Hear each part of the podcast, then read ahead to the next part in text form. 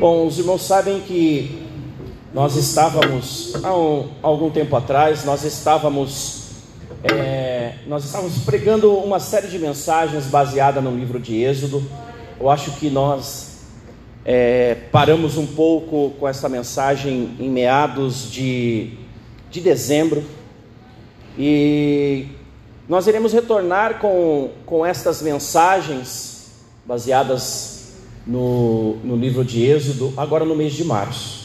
Então, a partir do mês de março, nós retomaremos aí as mensagens baseadas no livro de Êxodo. Nós, nós, se eu não me engano, se eu não me engano, nós paramos no capítulo de número 24, nas, nas três festas que foram instituídas é, por Moisés, por Deus através de Moisés. Então, a partir do mês de março, nós retomaremos essa série de mensagens e iremos até, se Deus permitir, iremos até o capítulo de número 40.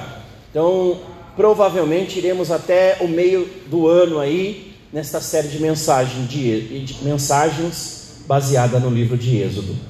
Até lá, ah, nos próximos dois domingos que eu estarei pregando aqui a palavra de Deus, nós estaremos ministrando uma, uma minissérie de mensagens baseada no livro de Hebreus, no capítulo de número 11.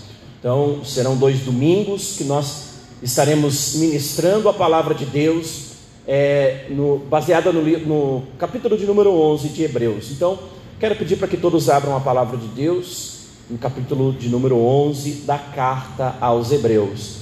E a, a, a, o título das, dessa minissérie de mensagens, que será dividida em duas mensagens, é Fé para Perseverar. Fé para perseverar. Amém? Hoje será a primeira mensagem. Uh, teremos duas mensagens, então, baseadas no capítulo de número 11.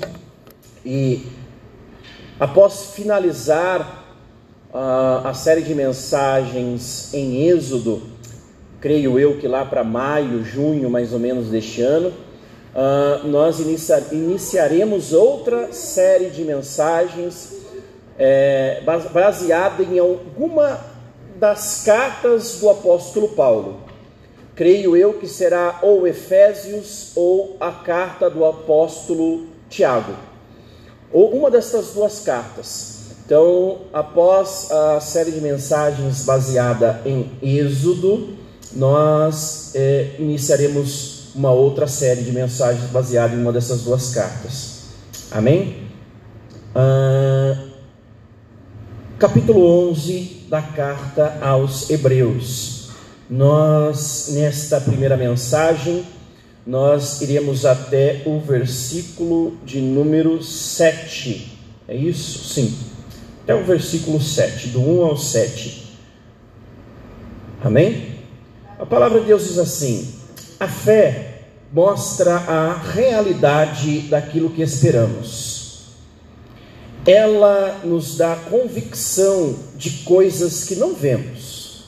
Pela fé, pessoas em tempos passados obtiveram aprovação. Pela fé, entendemos que todo o universo foi formado pela palavra de Deus. Assim, o que se vê originou-se daquilo que não se vê. Pela fé, Abel apresentou a Deus um sacrifício superior ao de Caim. Com isso, mostrou que era um homem justo e Deus aprovou suas ofertas. Embora há muito tempo, há muito esteja morto, ainda fala por meio de seu exemplo. Pela fé, Enoque foi levado para o céu sem ver a morte. Ele desapareceu, porque Deus o levou para junto de si.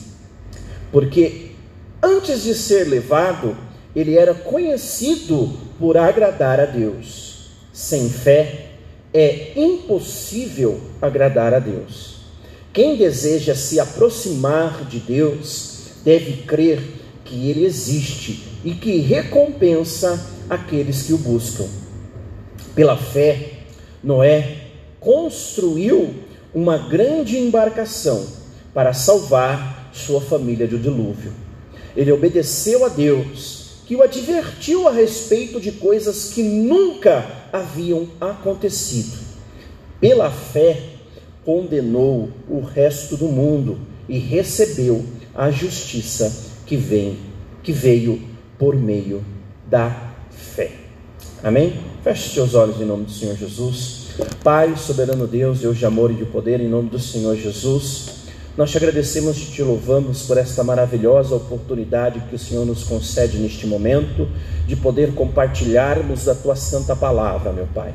Que o Espírito Santo possa nos instruir neste momento, que em todas as coisas o seu nome seja glorificado e exaltado, e que acima de tudo, Pai, seja feita a tua vontade que o Senhor possa permitir, ó Pai eterno, que nós saiamos daqui transformados pelo poder que há na tua palavra, em nome do Senhor Jesus.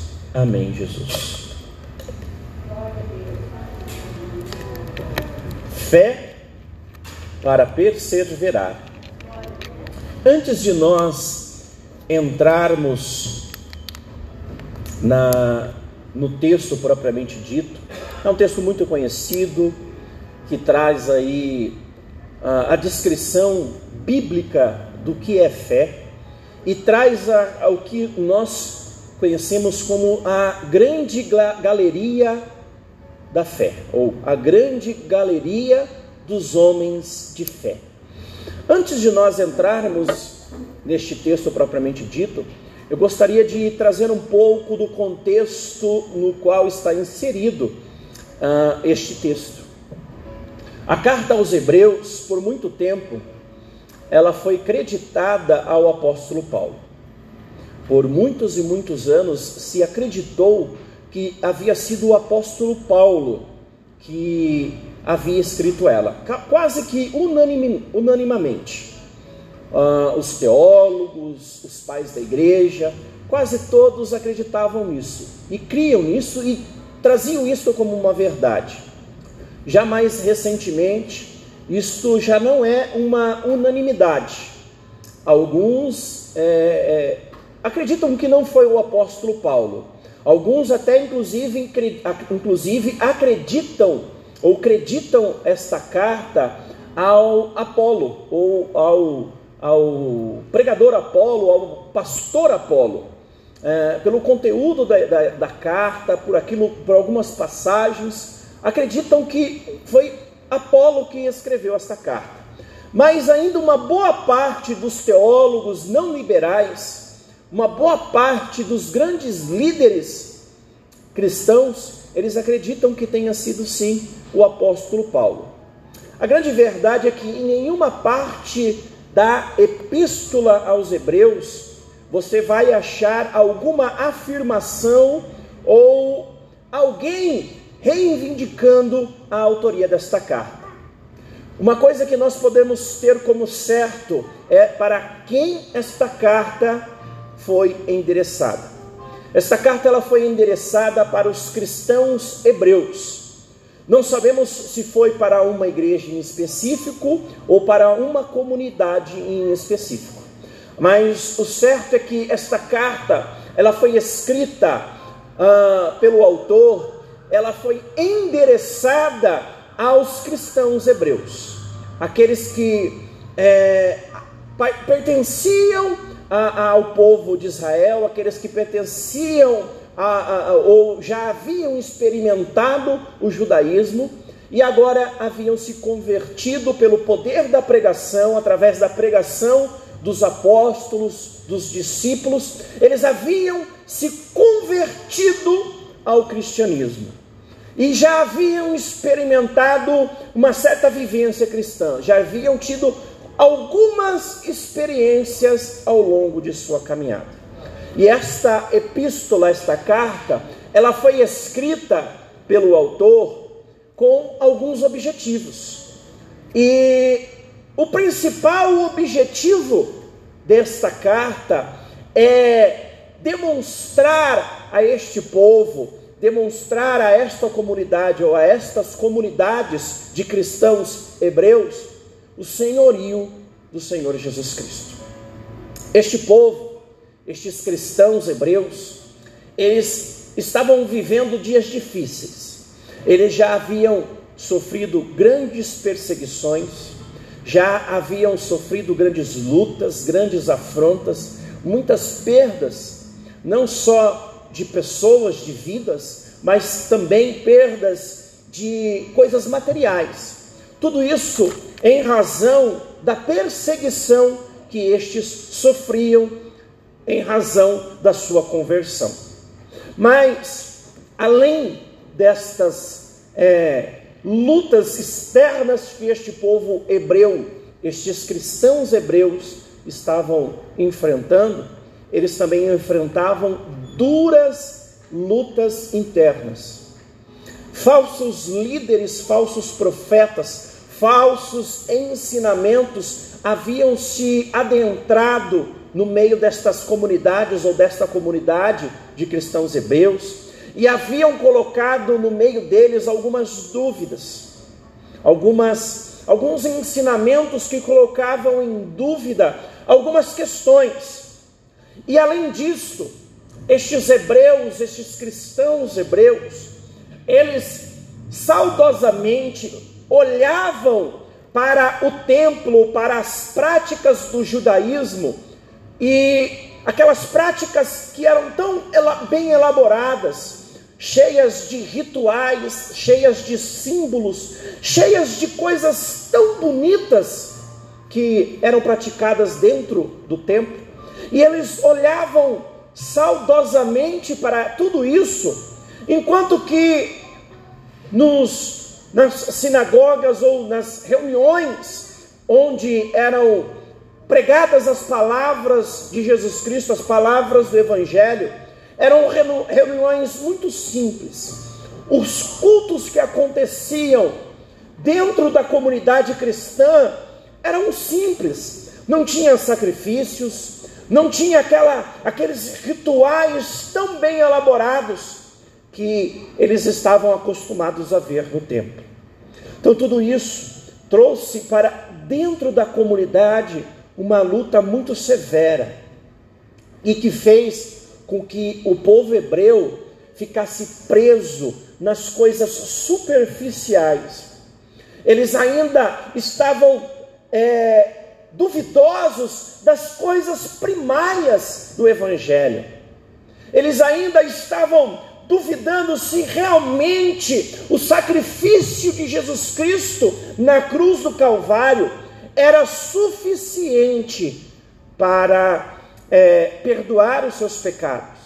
Eles ainda duvidavam, ainda tinham certas dúvidas dentro deles, se realmente a simplicidade do Evangelho era suficiente frente a aquela aquele ritual bem elaborado que era pregado, que era praticado dentro do templo.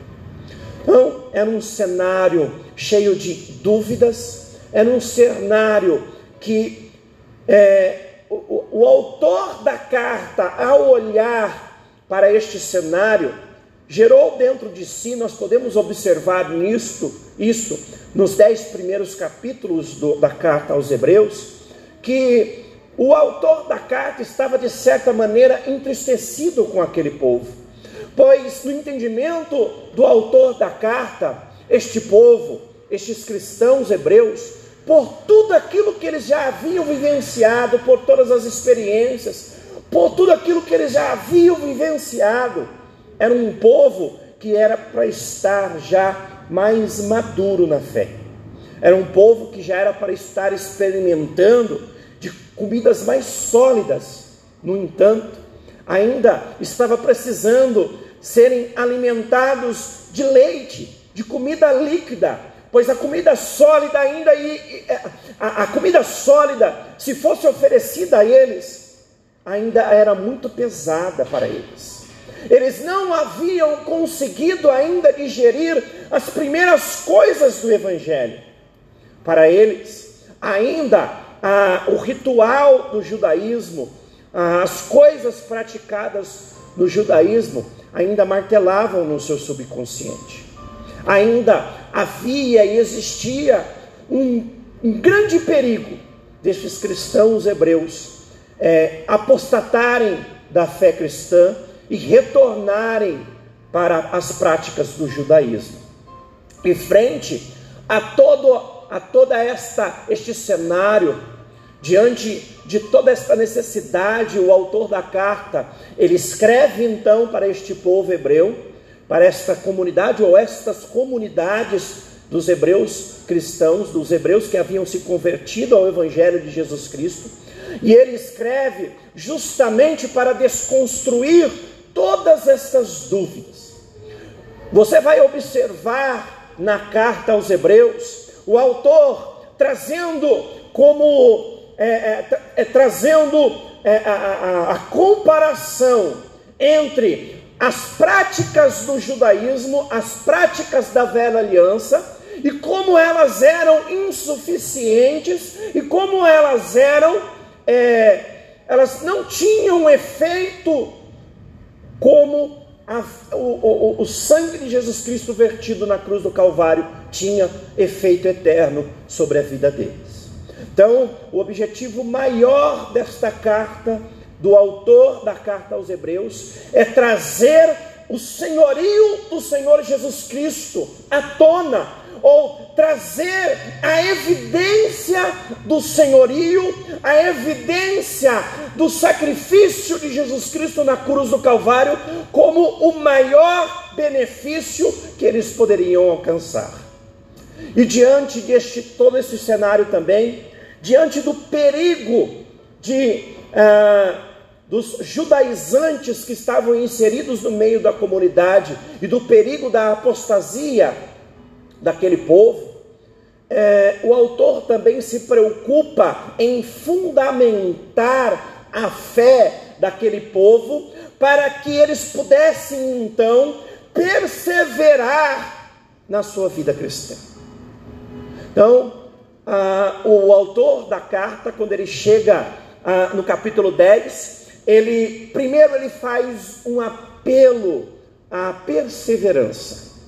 Ele tenta é, resgatar a memória, tenta fazer aquilo que está lá em, é, em Lamentações, no capítulo, no capítulo 3, onde o profeta Jeremias, ele diz, trazer à memória aquilo que nos dá esperança. Então, o autor da carta tenta, no capítulo 10, trazer à memória aquilo que daria esperança e alimentaria a fé daquele povo, para que aquele povo pudesse continuar perseverando, conforme eles haviam feito nos primeiros anos de sua caminhada.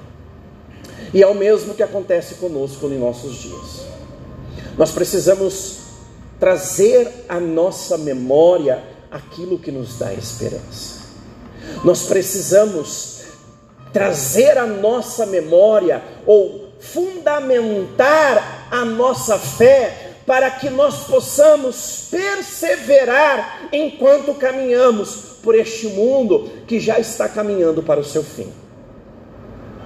Como eu disse no início do nosso culto, hoje eh, nós estamos vivendo um tempo onde não são somente as pessoas que têm falta de dinheiro que estão sofrendo. Nós estamos vivendo num mundo hoje que não são somente as pessoas que estão enfermas que estão sofrendo. Nós estamos num mundo hoje onde pessoas abastadas, pessoas com contas bancárias, com saldo bancário muito abastado, um saldo bancário muito elevado, uma, pessoas que além do saldo bancário bom, também gozando de plena saúde, ainda enfrentam crises existenciais, crises emocionais, crises psicológicas que estão levando elas para o abismo. Isto porque elas não conseguem encontrar onde ancorar a sua fé para perseverar enquanto estão caminhando por este mundo. Mas nós que fomos comprados, resgatados, lavados e remidos no sangue de Jesus Cristo, nós sabemos onde nós devemos fundamentar a nossa fé. Nós sabemos que a nossa fé ela não está baseada em coisas que nós vemos com os nossos olhos. Nós sabemos que a nossa fé, ela não está alicerçada em coisas materiais, em coisas terrenas, em coisas passageiras mas a nossa fé, ela está devidamente fundamentada naquilo que é eterno. Nós não estamos baseados, nossa fé não está baseada nos rituais que são praticados no culto. A nossa fé não está baseada num nome de uma igreja ou numa forma em que nós é, fundamentamos o culto dentro desta igreja, mas a nossa fé ela está fundamentada no fato de que Jesus Cristo entregou a sua vida na cruz do Calvário para redimir o meu, o seu, o nosso pecado, para que quando ele vier em glória, nós possamos ser também chamados de seus filhos amados, lavados e remidos neste sangue tão precioso, para que juntos com ele nós possamos eternamente governar e viver na nova Jerusalém.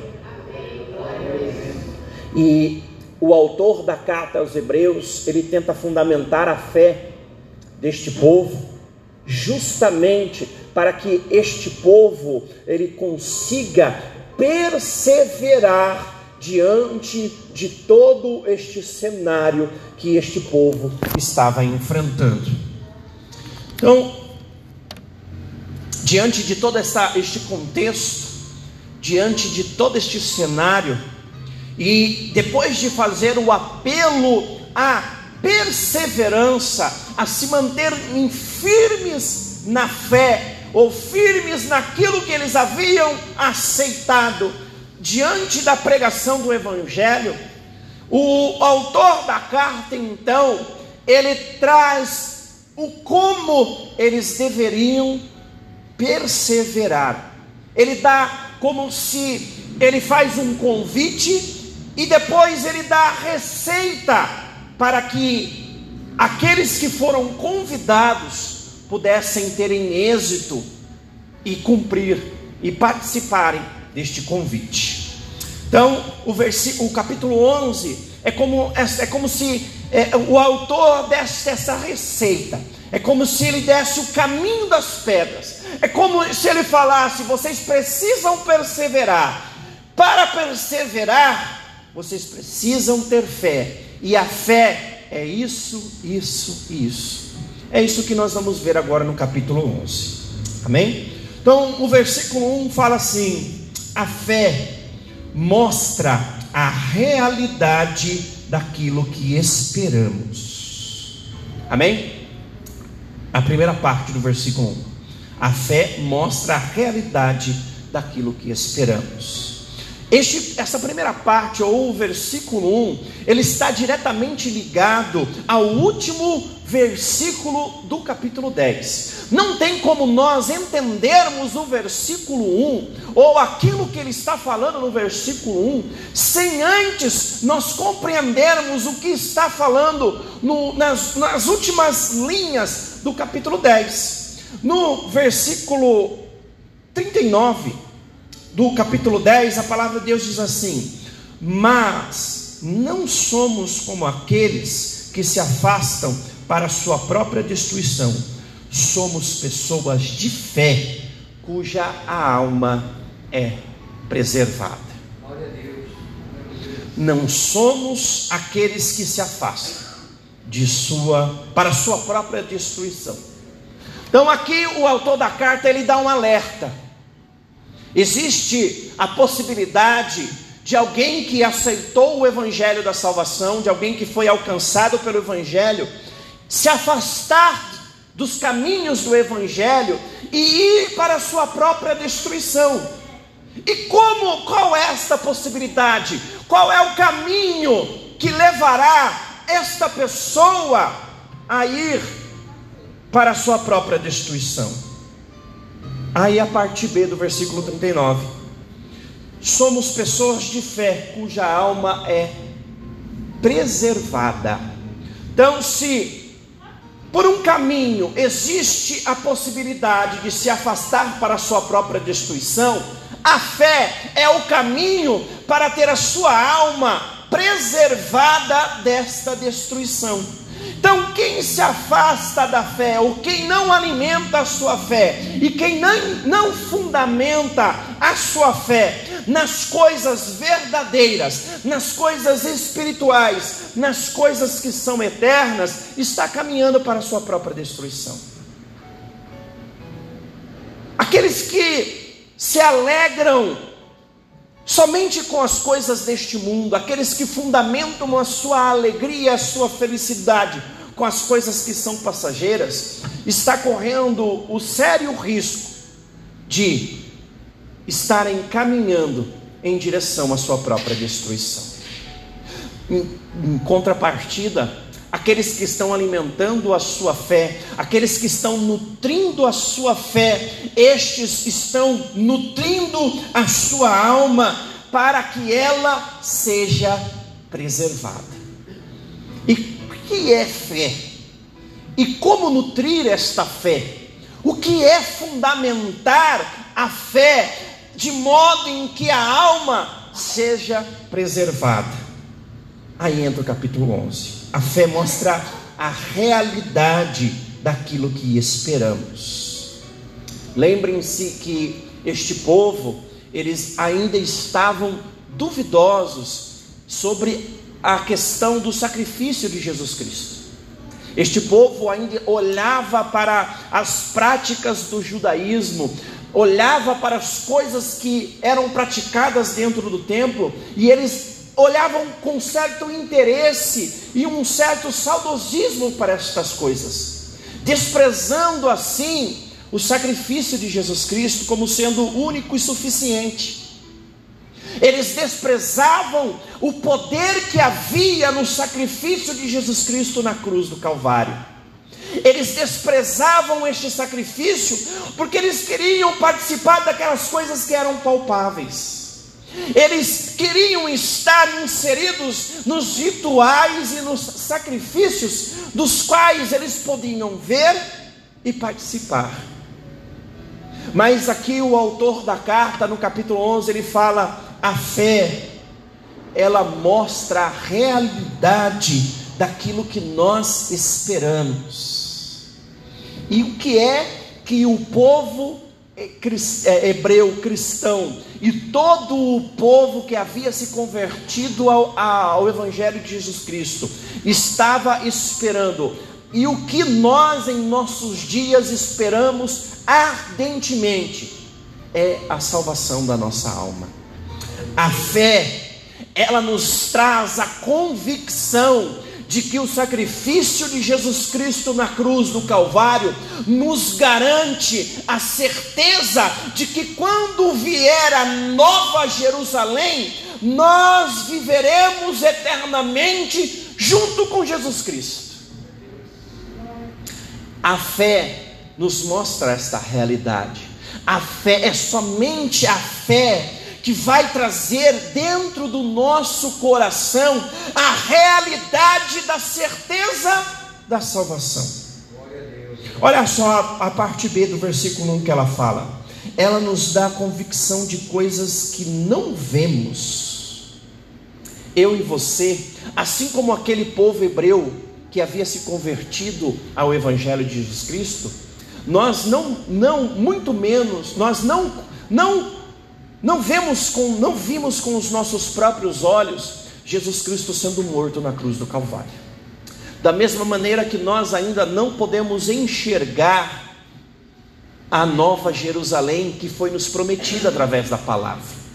Mas a fé que há em nós nos faz enxergar e muito e, e, mais ainda nos dá a convicção destas coisas que nós não vemos. Então a fé nos dá a certeza, não somente de que Jesus Cristo morreu na cruz do Calvário, mas ele ressuscitou, e isso nos dará a certeza de que nós haveremos de reinar eternamente ao lado dele na Nova Jerusalém.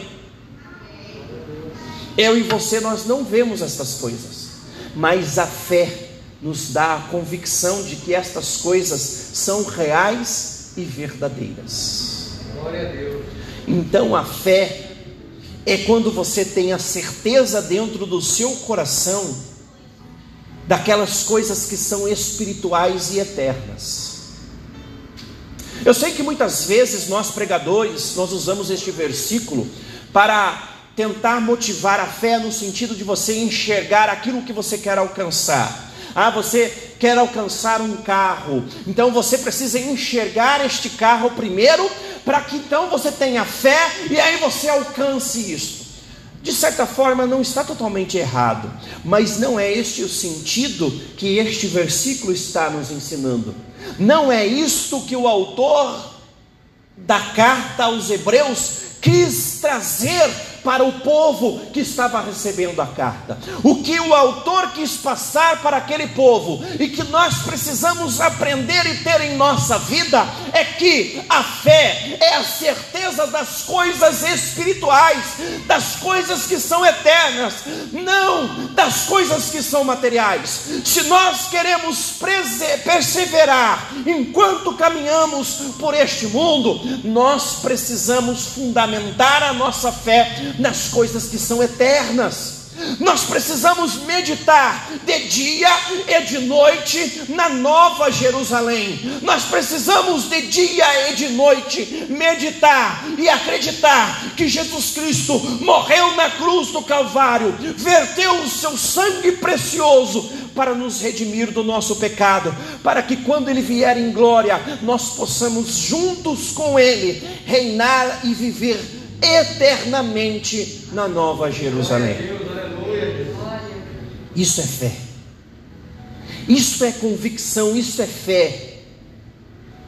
Nós vamos ver, talvez no próximo, na próxima mensagem, na segunda mensagem da série, nós vamos ver que Abraão, Abraão que é conhecido e é tido como o pai da fé, é, foi esta a fé que Abraão exerceu. Abraão, ele era pagão, vivia num mundo pagão, onde ninguém, se, ninguém falava de Deus, onde cada família tinha o seu próprio Deus. Mas, ao ouvir a voz do, do Deus verdadeiro, ele teve fé e obedeceu, e mesmo sem enxergar nada, mesmo sem ver para onde estava indo, teve fé que aquele que estava prometendo era maior para cumprir na sua vida. Isso é fé. Isto é ter a certeza da realidade daquilo que esperamos e ter a convicção das coisas que não vemos. Nós temos nós, nós, nós conseguimos nós conseguimos enxergar a realidade da Nova Jerusalém e conseguimos ver a salvação que há no nome do Senhor Jesus Cristo através da fé. Esta fé precisa ser alimentada dentro do nosso coração.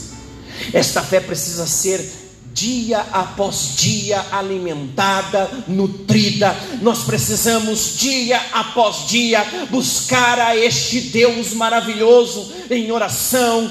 Nós precisamos meditar na sua lei de dia e de noite. Nós precisamos a cada dia, a cada momento da nossa vida meditar nas coisas que este Deus maravilhoso fez e continua fazendo em nós e através de nós, para que desta maneira a nossa fé ela seja alicerçada, seja nutrida, seja renovada e nós continue, continuaremos desta forma acreditando naquilo que nós esperamos, que é a volta do nosso Senhor Jesus Cristo. Glória a Deus.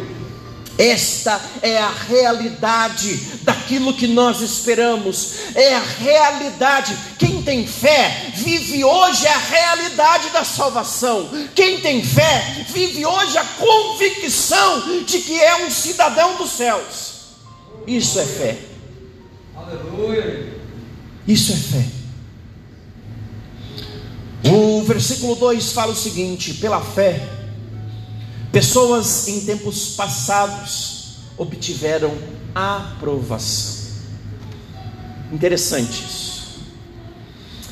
De novo, lembrando que o autor está escrevendo para um povo hebreu, um povo de Israel, onde haviam dentro deste povo, da história deste povo, patriarcas, juízes, reis e profetas que haviam experimentado do poder de Deus.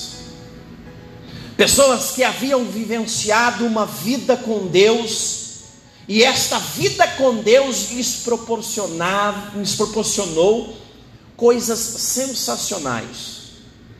Nós poderíamos ficar aqui a noite inteira mencionando vários e vários deles. Pastor Cristiano falou do profeta Elias, do profeta Eliseu, eu já falei de Jeremias, de Isaías, tem Isaías, tem vários e vários, os patriarcas, Abraão, Isaac, Jacó, José, os pré-diluvianos, Abel, é, Enoque, nós vamos ver aqui, Noé, várias e várias pessoas que experimentaram do favor de Deus, tiveram uma vida com Deus. Mas olha que interessante, pela fé, pessoas em tempos passados obtiveram aprovação. Obtiveram aprovação. E como eles obtiveram aprovação? Pela fé. Essas pessoas que nós hoje bem conhecemos e nós enchemos a nossa boca para mencionar o nome delas, profetas, reis, juízes, pessoas ilustres, pessoas que foram usadas por Deus, essas pessoas, elas foram experimentadas na sua caminhada.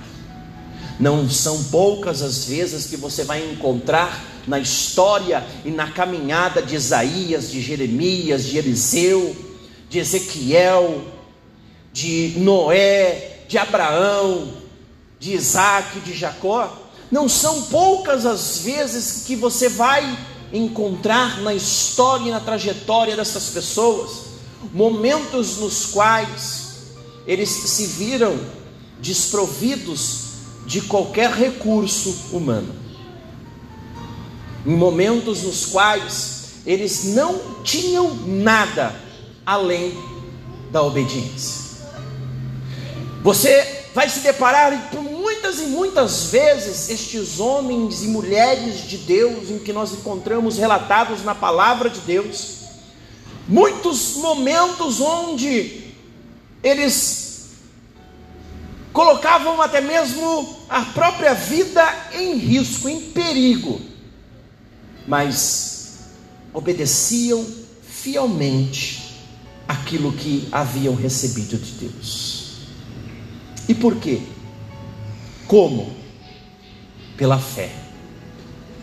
Fé em que Deus poderia livrá-los da morte, fé que Deus poderia reverter a situação de maneira alguma. É lógico que eles acreditavam nisso, é lógico que eles tinham fé que isso era possível, mas a fé deles não estava depositada naquilo que Deus poderia fazer, mas sim naquilo que Deus era para eles. Eles não estavam com a sua fé depositada na promessa, mas a fé deles estava depositada no que fez a promessa para eles. A fé deles não estava alicerçada naquilo que Deus poderia fazer durante a trajetória deles, mas sim no fato de que durante a trajetória deles, o Deus que fez a promessa estaria em todos os momentos ao lado deles. Aleluia, glória a Deus. Era isso que era fé na vida deles. E não foram poucas as vezes em que eles foram experimentados e que a própria palavra está nos falando, obtiveram a aprovação. Como é bom saber que nós, nós servimos a um Deus misericordioso, porque eu tenho certeza absoluta que eu e você, vou falar principalmente eu, quantas vezes em que ao longo de minha trajetória, por pequenas por, problemas tão corriqueiros, tão tão insignificantes, eu achei que tudo tinha se acabado. perdi a minha fé, esmureci e achei que era o meu fim, porque achava que a promessa era o meu maior objetivo, quando na verdade o maior objetivo era ser alimentado pelo dono da promessa. A maior vitória era caminhar em direção à promessa ao lado daquele que me fez a promessa. Essa misericórdia, essa graça de Deus, ela que foi revelada em Jesus Cristo, alcançou a mim, alcançou a você.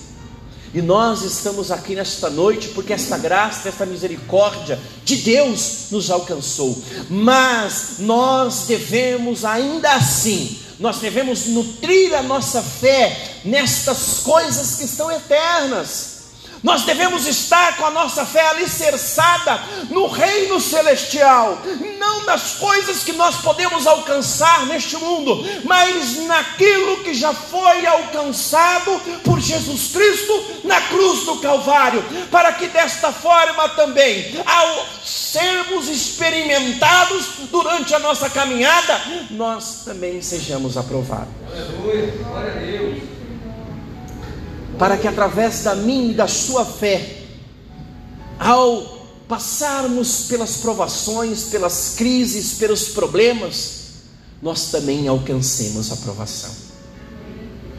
Não se engane, não estou falando de salvação, não estou falando de você ter que, a sua fé é que garante você ser salvo, mas eu estou falando em você ter fé que Jesus Cristo te salvou isso te dará alimento para que você persevere diante das lutas e dos sofrimentos que nós enfrentamos enquanto nós estamos caminhando. Pandemias. Só esta pandemia, quantas variantes deste vírus que nós já não, nós já não enfrentamos.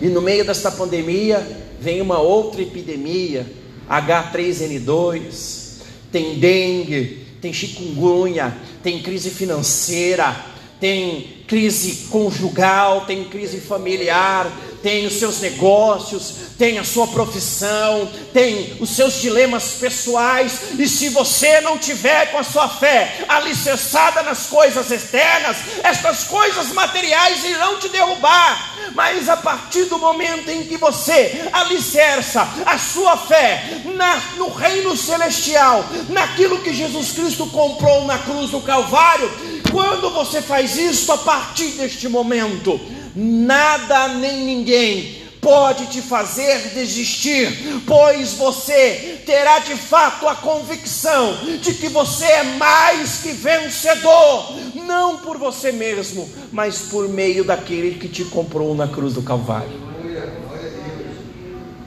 Aleluia. O versículo 3 fala o seguinte: pela fé entendemos que todo o universo foi formado pela palavra de Deus. Assim, o que se, se vê originou-se daquilo que não se vê. Ah, aqui o autor, o autor da carta, ele traz o princípio de toda, o fundamento de toda fé não somente daqueles que são cristão, cristãos, mas também o fundamento da fé judaica. Você precisa ter fé, até mesmo para crer que existe um Deus, porque se você não tiver fé, como que você vai crer que Deus do nada trouxe à existência tudo que nós vemos? Então, como este povo hebreu estava titubeando entre o judaísmo e a, a fé cristã, e estavam meio que em cima do muro entre essas duas coisas. Então, o, o autor desta carta, ele chama a atenção deste povo e faz um convite para que este povo tenha fé, pois até mesmo para ser um judeu, para participar do judaísmo, era necessário ter fé. Então a fé é o que fundamenta a nossa crença. A fé é o que fundamenta a crença judaica. Se você não tiver fé, como que você vai crer que todas as coisas foram criadas por este Deus maravilhoso? O autor aqui chama esta atenção daquele povo. Da mesma maneira que nós devemos também ter a nossa atenção voltada para isso. Como que você, como que eu, como que nós queremos falar de fé se nós não crermos que todas estas coisas que nós vivemos, tudo isso que está ao nosso redor, faz parte da criação de Deus. E, acima de tudo isso, além de tudo isso, se Ele é o Criador, toda a criação está submetida ao poder daquele que o criou. Sendo assim, tudo está rigorosamente no controle das poderosas mãos do Senhor. Então, se eu e você tiver fé que Deus criou todas as coisas e Ele é o Criador de todas as coisas, tudo que nós vivemos, todas as coisas em que nós estamos vivendo neste mundo, cooperarão para o bem da nossa vida, porque está rigorosamente debaixo da vontade de Deus.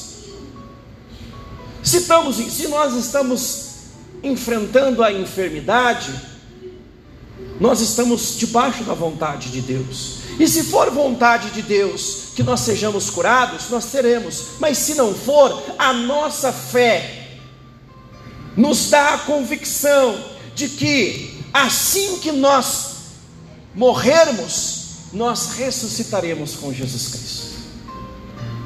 Olha o poder da fé. Olha como a fé nos dá esperança e convicção para perseverarmos mesmo diante da enfermidade.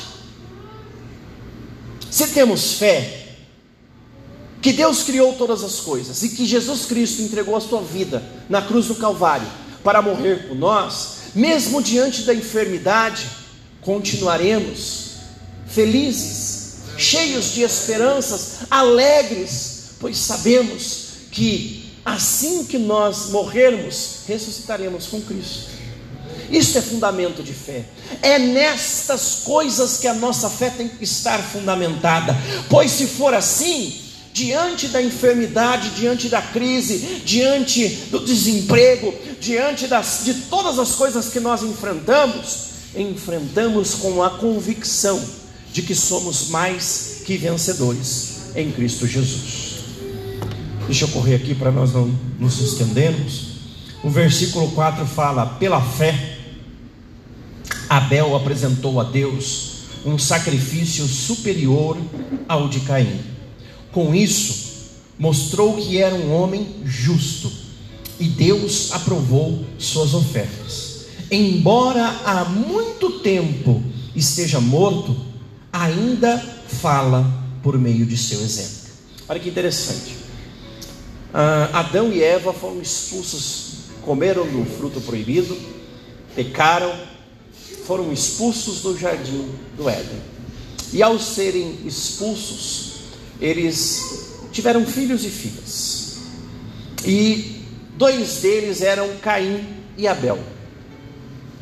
Ah, a palavra de Deus não nos dá clareza nesta afirmação, mas podemos conjecturar que o culto a Deus, a, a, a, a, prestação de culto a Deus foi mantida por Adão e Eva e foi transmitida a seus filhos. Podemos conjecturar isso porque lá em Gênesis 4 nós vemos que em dado momento a Caim e Abel vão diante de Deus apresentar as suas ofertas, os seus sacrifícios. E desta forma também apresentaram o seu culto de adoração a Deus. Mas nós podemos também, através desta palavra, entender que já neste momento ah, havia ali ou apresentou-se ali duas formas de se apresentar um culto a Deus. A primeira forma foi a forma que Caim apresentou, um culto displicente. A palavra de Deus vai nos relatar lá em Gênesis 4 que é, Caim pegou algumas coisas que algumas das, das, das, coisas que ele pegou ali e levou de qualquer maneira até a presença de Deus.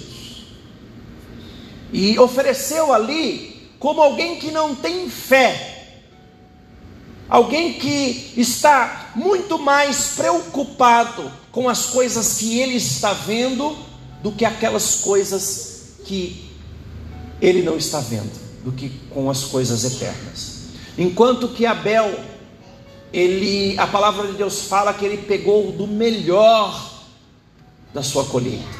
Ele pegou das coisas melhores da, do, do seu rebanho e apresentou diante de Deus aquilo que havia de melhor, pois dentro de Abel era nutrida uma fé e uma convicção de que ele estava apresentando um sacrifício diante de um Deus eterno, diante de um Deus que havia criado todas as coisas que ele poderia ver.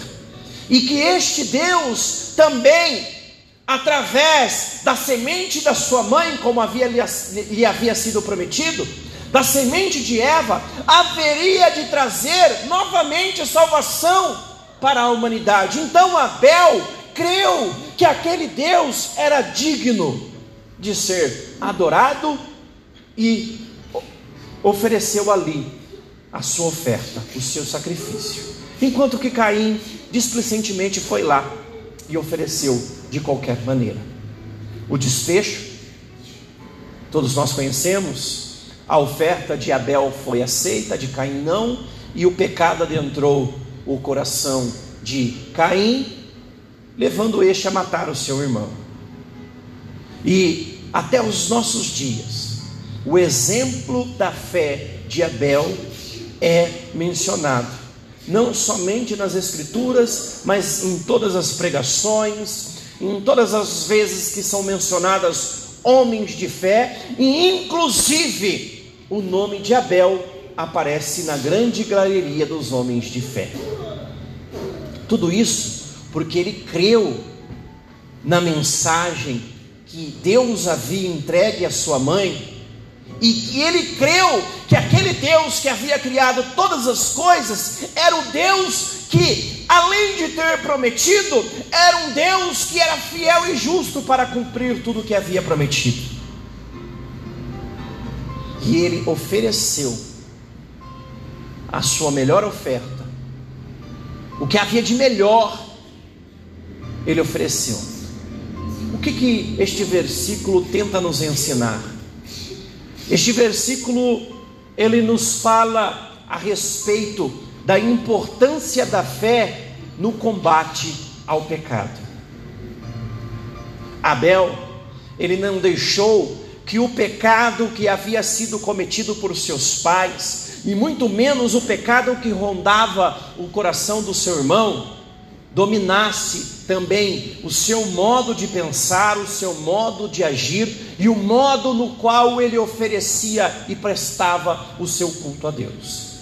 Muito pelo contrário, a fé de Abel levou ele a prestar um culto verdadeiro, e desta maneira ele conseguiu perseverar na luta contra o pecado. Já Caim, seu irmão, não teve a mesma fé. Ele não conseguiu fundamentar a sua fé nas coisas eternas. E o pecado que já havia entrado no coração do seu pai e da sua mãe, também dominou o seu coração, os seus pensamentos, levando ele à prática deste pecado. Em nossos dias não é diferente. Em nossos dias, o pecado nos ronda dia e noite. O pecado bate a nossa porta de todas as maneiras. E nós não podemos nos iludir pensando que o pecado ele vem vestido em, e com é, faixas descrevendo o que ele é pecado. O pecado ele vem sutil, ele vem sorrateiro, ele vem nas pequenas coisas, nas coisas mais corriqueiras do nosso dia a dia, mas que encontrando uma fé abalada, uma fé que está alicerçada nas coisas terrenas, nas coisas passageiras, este pecado acaba encontrando morada, se estabelece, cria raízes e dali leva-nos à perdição da nossa alma. Leva-nos ao caminho que está descrito lá no último versículo do capítulo 10 do, da carta aos Hebreus. Leva a nossa alma para a perdição. Do, mas pelo contrário, um coração que está com a sua fé alicerçada naquilo que é eterno, um coração e uma mente que está alicerçada, convicta da sua salvação, ele não vai se render para as, aos prazeres do pecado, ele não vai se render para as ofertas do pecado, pelo contrário, ele vai se manter firme, inabalável, para lutar e vencer todo o pecado que se apresentar diante dele. Para perseverarmos contra, contra o pecado que se apresenta diante de nós, precisamos estar com a nossa fé alicerçada nas coisas que são eternas. Para que nós possamos vencer o pecado, para que nós possamos vencer os desejos pelo pecado, precisamos estar com a nossa fé alicerçada em Jesus Cristo. No versículo 5, a palavra de Deus fala: pela fé, Enoque foi levado para o céu sem ver a morte. Ele desapareceu porque Deus o levou para junto de si. Porque antes de ser levado, ele era conhecido por agradar a Deus. Sem fé é impossível agradar a Deus. Quem deseja se aproximar de Deus deve crer que Ele existe e que recompensa aqueles que o buscam. Olha que interessante isso. Enoque você conhece muito bem a história de Enoque, também está lá em Gênesis não me recordo se é capítulo 5, capítulo 6, está ali no início de Gênesis também. Enoque, ele andou com Deus, teve filhos e filhas, é, Matusalém é um deles, é, teve filhos e filhas, filhas. E a palavra de Deus diz que Enoque andou tanto com Deus ao ponto de já não mais existir, pois Deus o havia tomado para si. Ou seja, ele foi levado para Deus, ele foi arrebatado para junto de Deus. Ele andou tanto com Deus, e aqui a palavra de Deus fala que antes de ser levado, ele era conhecido por agradar a Deus. E aí o autor continua falando que sem fé é impossível agradar a Deus. Olha que interessante isso, vamos entender isso daqui. Então, Enoque, ele agradava a Deus, era alguém que andava com Deus e cria que Deus era real e verdadeiro, ao ponto de toda a sua vida, de toda a sua trajetória, de tudo que ele fazia, estar sendo direcionado por este Deus. Não era somente uma fé de ir ao, a uma igreja, ou de participar de uma comunidade, ou de cantar alguns hinos dentro de uma igreja, ou de sentar e ouvir uma pregação bem elaborada, não. Era uma fé que consistia em ouvir e atender às orientações deste Deus, porque sabia que era um Deus verdadeiro. E isso só era possível porque ele tinha fé.